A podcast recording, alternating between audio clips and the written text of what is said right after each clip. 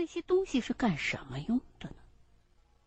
这里到底曾经发生过什么？我猜不出。而现在唯一可以肯定的是，这片姊妹海，在几十年前，绝不仅仅只是个金场那么简单。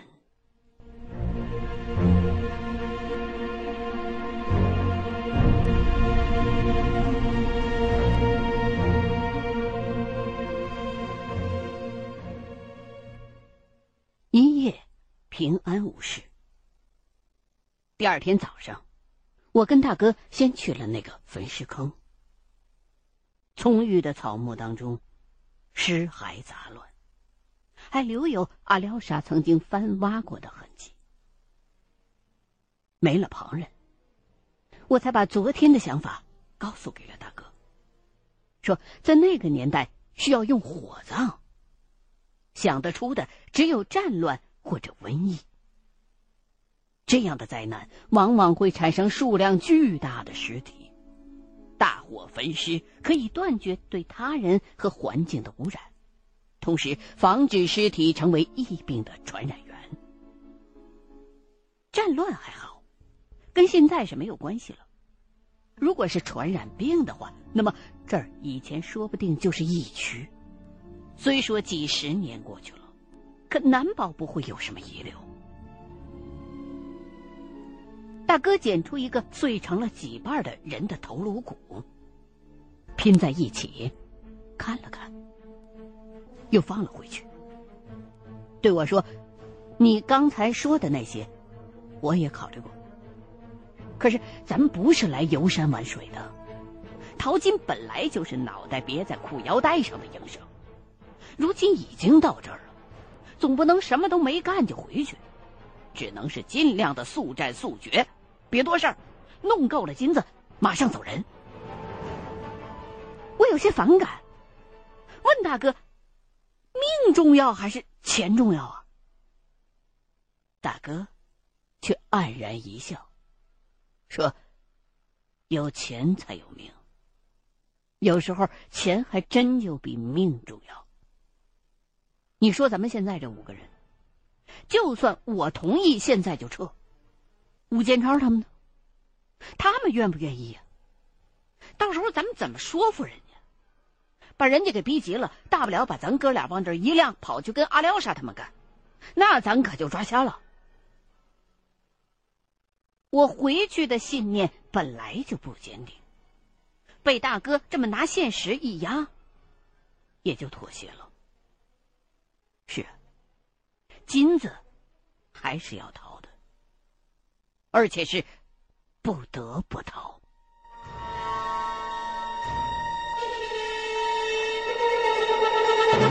既然是速战速决，接下来的日子，我们几个就顺理成章的干疯了。趁着快到夏天了，日照时间延长，我们是天一亮就开工。一直忙到晚上睡觉，十来个钟点连轴转，有时候连吃饭都嫌瞎耽误功夫。除了早上那顿，一般都是饿得受不了了，才胡乱的弄点对付对付。那种争分夺秒的感觉，就像是一些寻宝传说当中，主人公赶在宝藏大门关闭之前，疯狂的往口袋里装金银财宝一样。也正是在这一回，让我对淘金有了更加深刻的认知。严格说起来，淘金其实有采和淘前后两个环节，而采金又分为水金和平地掘井两种。我们之前在河谷里采的是水金，就是从河床当中挖取金沙。盛世才的这个金厂用的是平地掘井，因为这里的金矿囊基本上是隐伏、半隐伏式的，要用开坑道的方式让人抵达含金层，再根据矿脉的走向延伸坑道，将含有黄金的矿砂挖运出来。矿砂采出来之后，处理的方式又有不同。如果用那种纯人力操作的溜槽取金，行话就叫做打小盆儿。可是，如果是有机械参与、分工明确、大兵团配合的流水线作业，就被称为拉大绿。原理是差不多的，可是效率区别很大。甘肃老爷子解放前曾经在一个大金厂里当过金把头，指挥过拉大绿，一天下来可以淘出几百颗的金子，产量十分的惊人。如果换成现在的一些联合淘金机或者采金船，出金量只会更恐怖。这，就是工业化的力量。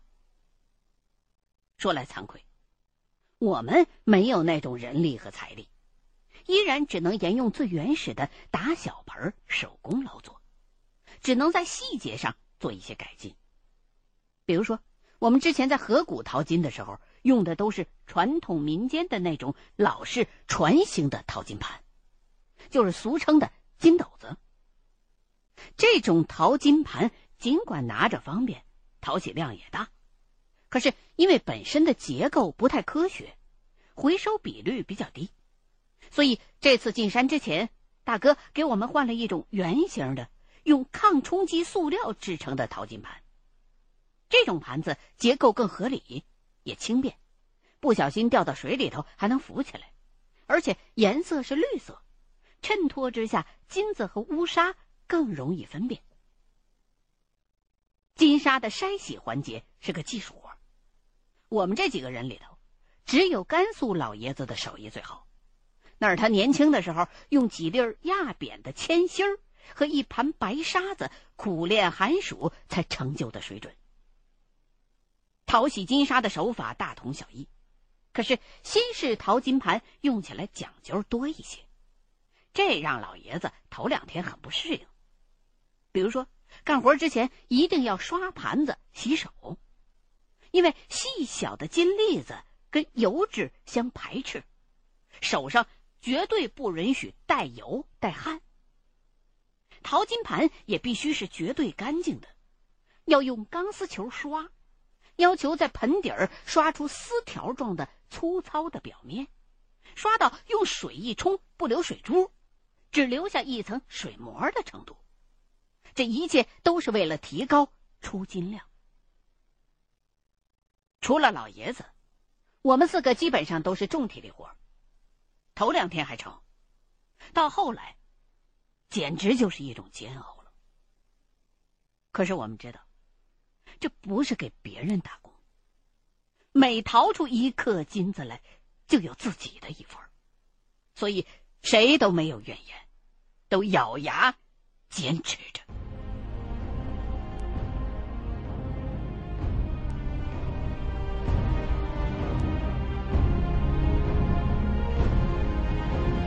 累归累，这片老金厂的确没让我们失望。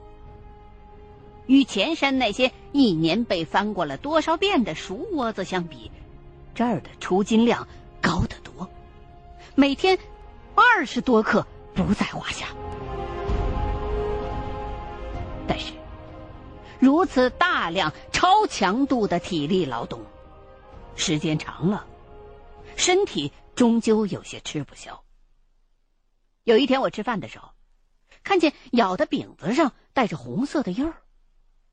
是牙龈出血了。一问才发现，大家伙都有这种情况。看来还是得悠着点不能太拼命了。不过深山里的伙食，反而比在山前河谷的时候好，因为周围的物产比较丰富，有野葱、野韭菜。武建超还会抓旱獭，附近的小河里竟然还有许多野生的菱角。那东西吃起来爽口，我们偶尔闲下来就会采上一些当零嘴吃。抛开黄金带来的刺激，其实淘金本身是十分单调枯燥的，没日没夜的猛干，除了一点点多起来的金子，我们每天的活动基本上都是重复昨天的故事，而岸边的铁笼。山上的铁塔。初看时觉得扎眼，日子久了也就无视了。湖底下每隔几天还会轰隆隆隆的响上一回，我们一直想不出是什么原因，也就只能习以为常了。日子一天天的过去，粮食越吃越少，归期也就越来越近。就在我们即将安安稳稳熬完这最后的十几天的时候，却发生了一系列让人始料未及的变故。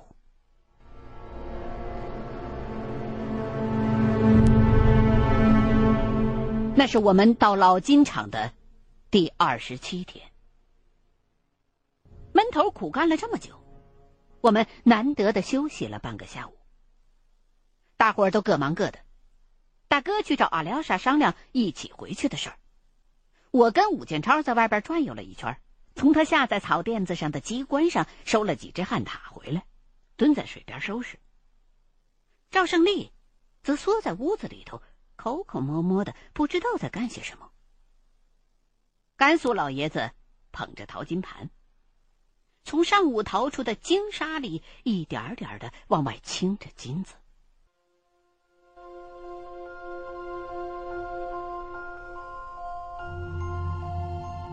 这，是淘金所有的环节当中最让人激动的一步。老爷子眼睛虽然花，干起这个来却是一点都不含糊。他先是往金沙当中加了几滴肥皂水，因为洗涤剂能够减少表面的张力，防止微粒的金子被水带走。然后。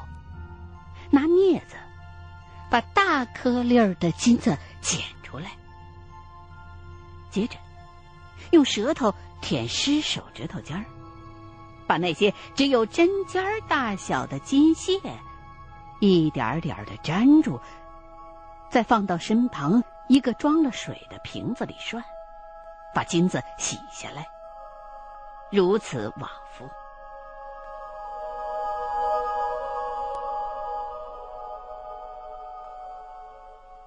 过了一会儿，赵胜利终于从屋子里跑了出来，帮着我们剥洗旱獭。旱獭这东西皮子也可以卖不少钱的，可是他身上有两个腺体，如果没摘洗干净，肉吃着那味儿是相当的骚的。我就问赵胜利：“刚才你在屋子里边干嘛呢？”他嘿嘿傻笑，没有回答。跟着阿廖沙来的那个女人。现在是每隔几天都要到湖边来洗衣服，哎，这天他又来了。他一出现，我们三个手上的动作就不自觉的慢了下来，眼睛一斜一斜的，全都在看他。说实话，我们这伙人里头，除了老爷子，剩下的都是血气方刚的年轻男人，我更是连女孩的手都没摸过。在野外混了这么久。说对异性没渴望，那是骗人的。而且那女的身段还不错，走起路来跟画画似的。所以看他洗衣服已经成了这些天来我们固定的休闲娱乐活动。说到女人，哎，可以多提两句。好像老爷子说过，从古到今，跟淘金客棒打不散的有两种人。第一就是。卖衣食用具的商贩子，第二就是蜂拥尾随的烟花女。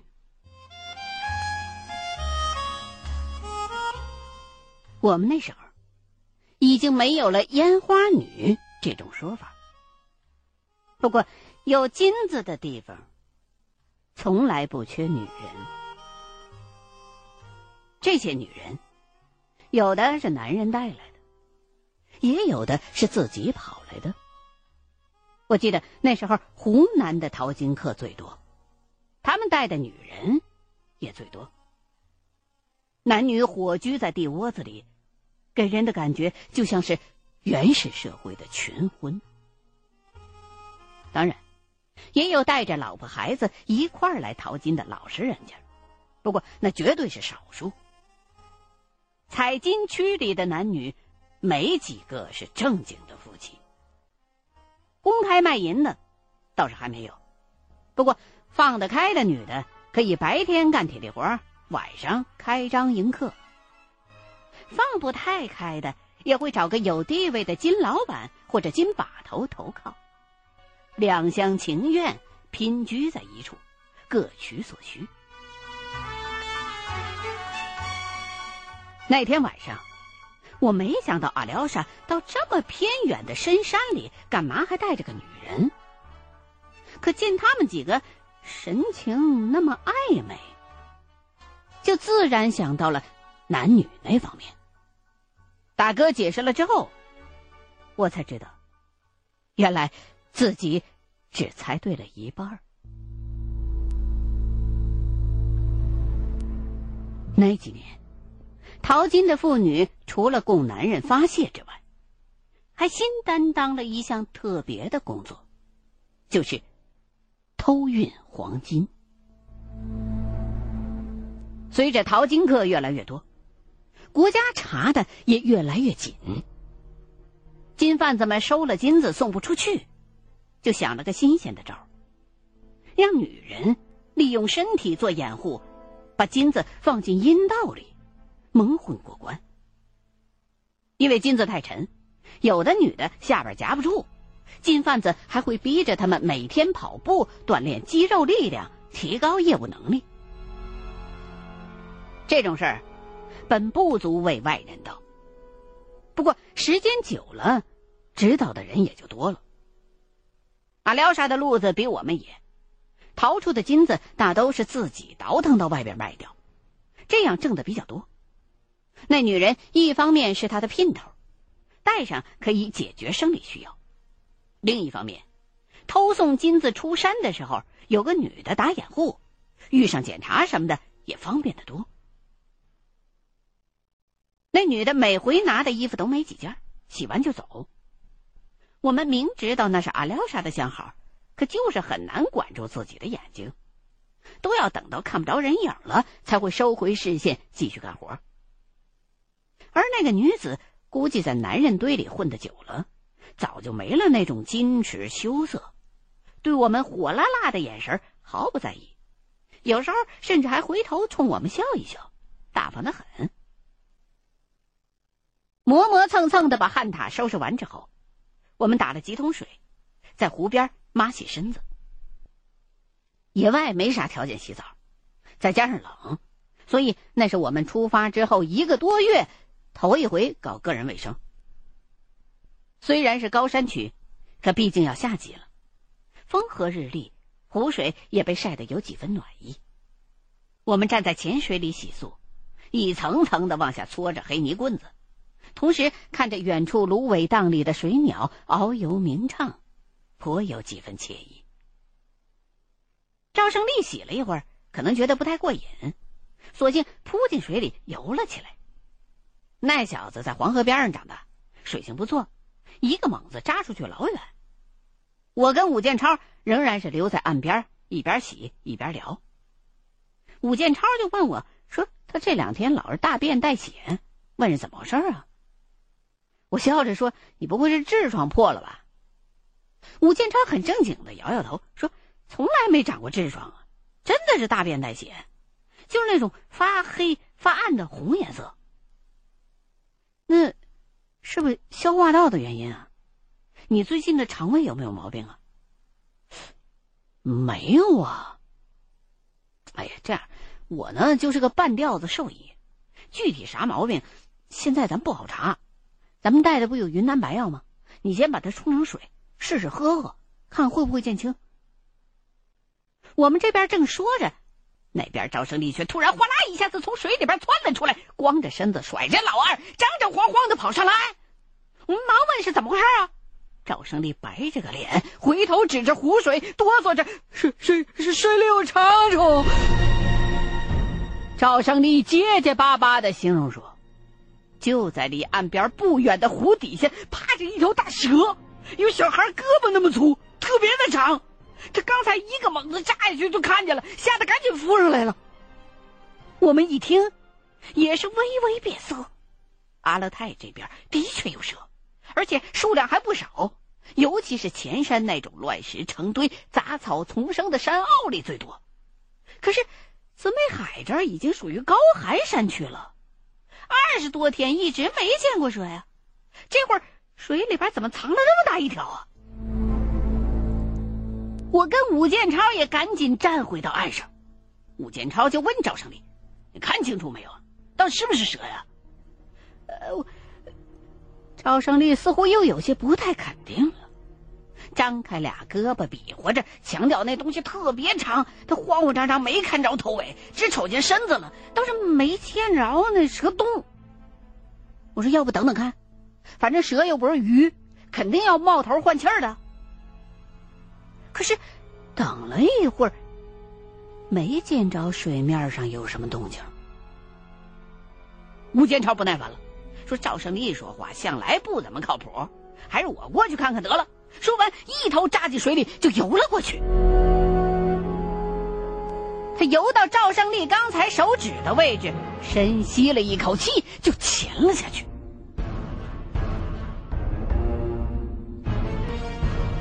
快一分钟过去了，一直没见着人浮上来，我的心一点点的提了上来。坏了，不会是武建超被蛇咬了吧？就在我着急怎么才能从水里边把人捞上来的时候，武建超终于冒头了。浮上来之后，一抹脸，冲着我们挥了挥手：“狗日的没蛇，是根电线。”我心中好奇，要过去瞅瞅。赵胜利有点不好意思，犹豫了一下，但还是跟下水来了，只把老爷子留在了岸上。我们俩游到地方之后，武建超先抬手狠弹了赵胜利一个大脑门狗日的，你整天什么眼神啊？净喳喳的，又让你坑了一回。”骂完一摆手，叫我们自己潜下去看。这里的湖水并不深，阳光还能投射到水下。我们潜到湖底，果然看到了一条躺在淤泥和水草当中的电线。准确的说，那应该叫做电缆，因为尺寸比较粗，水底模糊不清，乍一看的确像条黑色的蛇。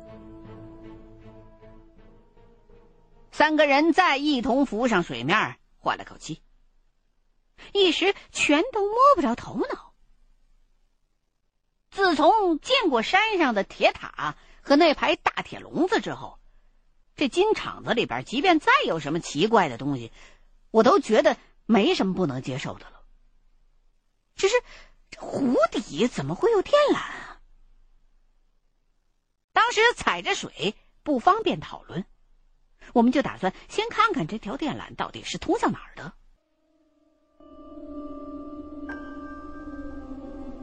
再次下潜之后，左右这么一找，现那东西竟然出乎意料的长，其中一头已经断掉了，断茬还露着半截金属导线，看样子是早就不带电了。而电缆的另外一头，竟然一直延伸进了黑漆漆的湖底深处，不知道到底连去了哪里。我们抓起电缆，顺着往湖中心的方向摸着游出了一段，上上下下换了好几回气。可是依旧没能找出电缆的尽头。湖这么大，越往深处游，水下越暗，沉积物也越来越厚。趁着再次换气的机会，我回头一望，发现已经离岸很远了，心里头忽然就有些发虚。等到武建超和赵胜利浮上来之后，我就跟他们俩合计。三个人都觉得该回去了。可是谁都没想到，就在我们要往回游的时候，左手旁不远处的一片湖面上，突然咕嘟咕嘟的翻起了水泡。